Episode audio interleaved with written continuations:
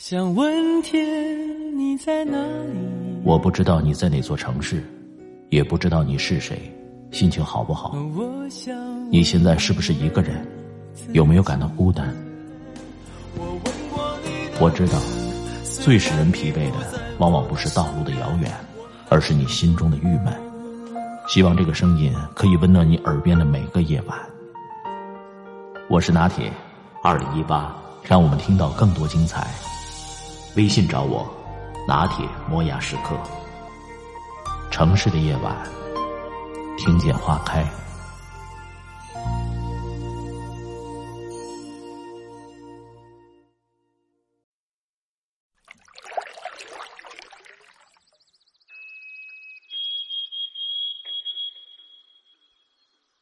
人生的很多事儿本身不累，但被自己的负面情绪拖累，那才是累的根源。负面情绪的最大来源，就是我们在遇到事情的时候，不自主的往坏的方向去想，自己吓自己，最终让负面的情绪包围和控制了自己的行为和思想。听过这么一段话，说口出恶言的人是从小就生活在愤怒里的，总是被管制来管制去，没有得到过好脸色。这段话我特别认同，每个人的心境和环境关系很大。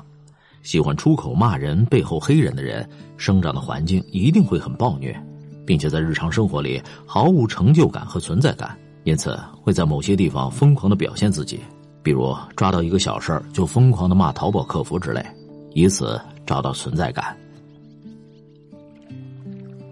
前些日子，南京雨花台的一个小区电梯发生故障，在判断是人为造成的之后，物业公司报了警，监控显示。电梯是被一名外卖小哥踹坏的。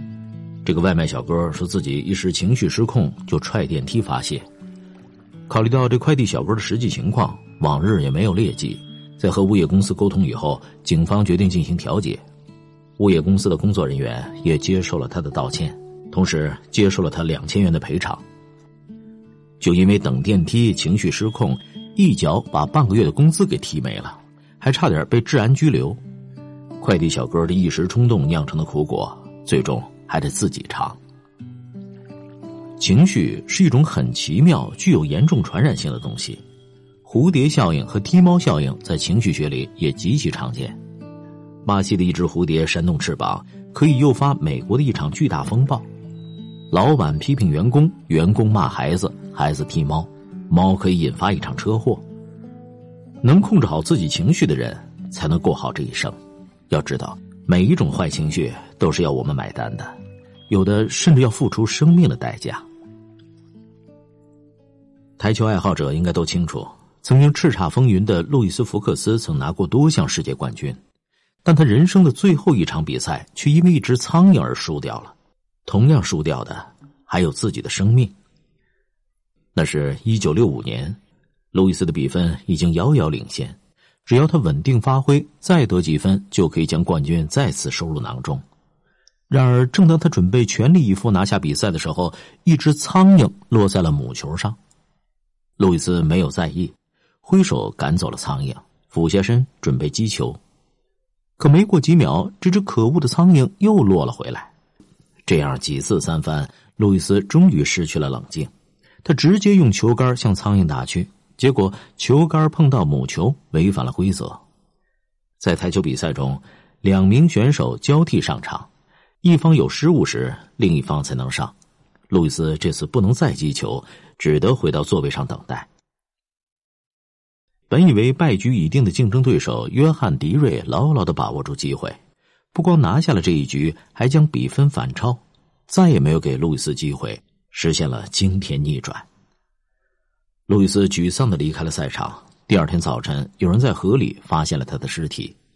一只小小的苍蝇竟然击败了一个攻城略地的世界冠军，只是丢了一个冠军而已。可路易斯却困在坏情绪里不能自拔，最终选择了放弃生命。这样的悲剧不仅令人扼腕叹息，更发人深省。即使生而为人，怎么能事事如愿呢？成人的世界永远没有容易二字，人生有八苦：生老病死、爱离别、求不得、怨憎会及五阴炽盛。是人人都要经历的。既然谁也躲不掉，那又何必被坏情绪左右，付出惨痛代价呢？谁都有坏情绪，人与人的区别就在于，到底是被情绪操控，还是主动操控情绪。被情绪操控的人，生活最终也将报之以苦；而能掌控情绪的人，才能主导生活，进而赢得人生。能把情绪管理好的人，绝非是泛泛之辈。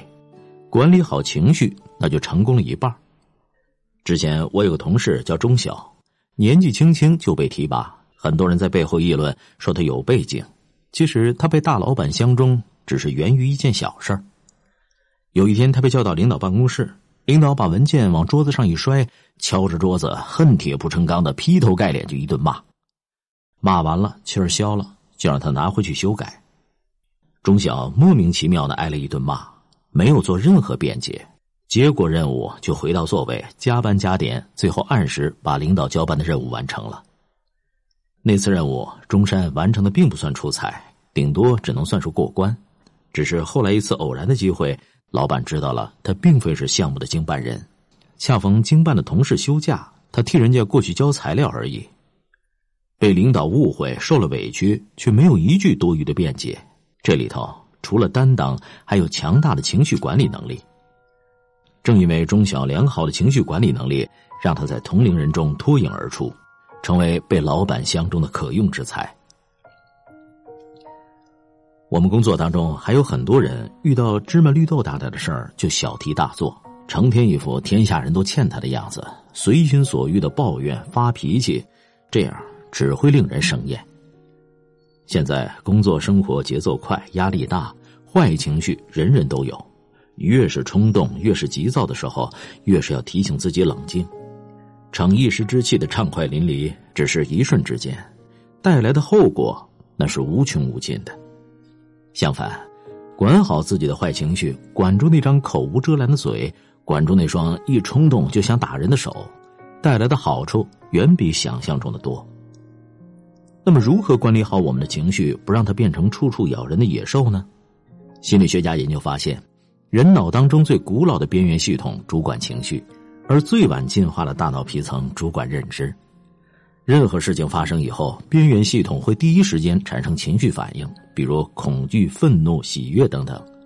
过了六秒钟之后，大脑皮层才能做出认知处理。因此，无论遇到什么事儿，一定要控制住自己的冲动。深呼吸六秒以后，再选择应对措施，这样往往会做出更加理智、正确的决策。人类的大脑往往在快乐上停留很短暂，而常常会放大过去的失败，忽视现有的能力，夸大未来的困难，结果就造成你的意识会不断的去渲染你的人格、行为和信条当中的失败色彩，让它在大脑里不断的强化，把你压垮。因此。我们还要学会用积极乐观的体验来抚平消极悲观的情绪，甚至取代它。这就相当于在你的心灵花园拔掉杂草，种上鲜花。当你回忆美好，把积极乐观的情绪带入那些痛苦记忆时，你会一点点的改造自己的神经结构，经年累月的乐观记忆就会真真切切一个神经末梢接一个神经末梢改造你的大脑。所以，当你被消极情绪困扰的时候，不妨深入自己的记忆深处，回想一下那些久远的美好体验。此外，放眼世界，扩大我们的视野，也能够帮助我们不再陷于眼前的坏情绪，看见比自己强的前方有方向，看见比自己弱的内心懂知足。学会用滑稽的一面看待生活，凡事尽量往好处想，告诉自己一切都会过去的。无数事实证明，能掌控好自己情绪的人，才能让生活井然有序，最终收获幸福和运气；而深陷坏情绪的人，将会越来越孤独，越来越自卑，人与人之间的差距也因此越拉越大。因为好情绪会为你带来这个世界上所有的好东西，而坏情绪，即便是一念之间，也会让你最终得不偿失。拜伦说：“悲观的人。”虽生如死，乐观的人永生不老。管理好自己的情绪，你就已经赢得了人生。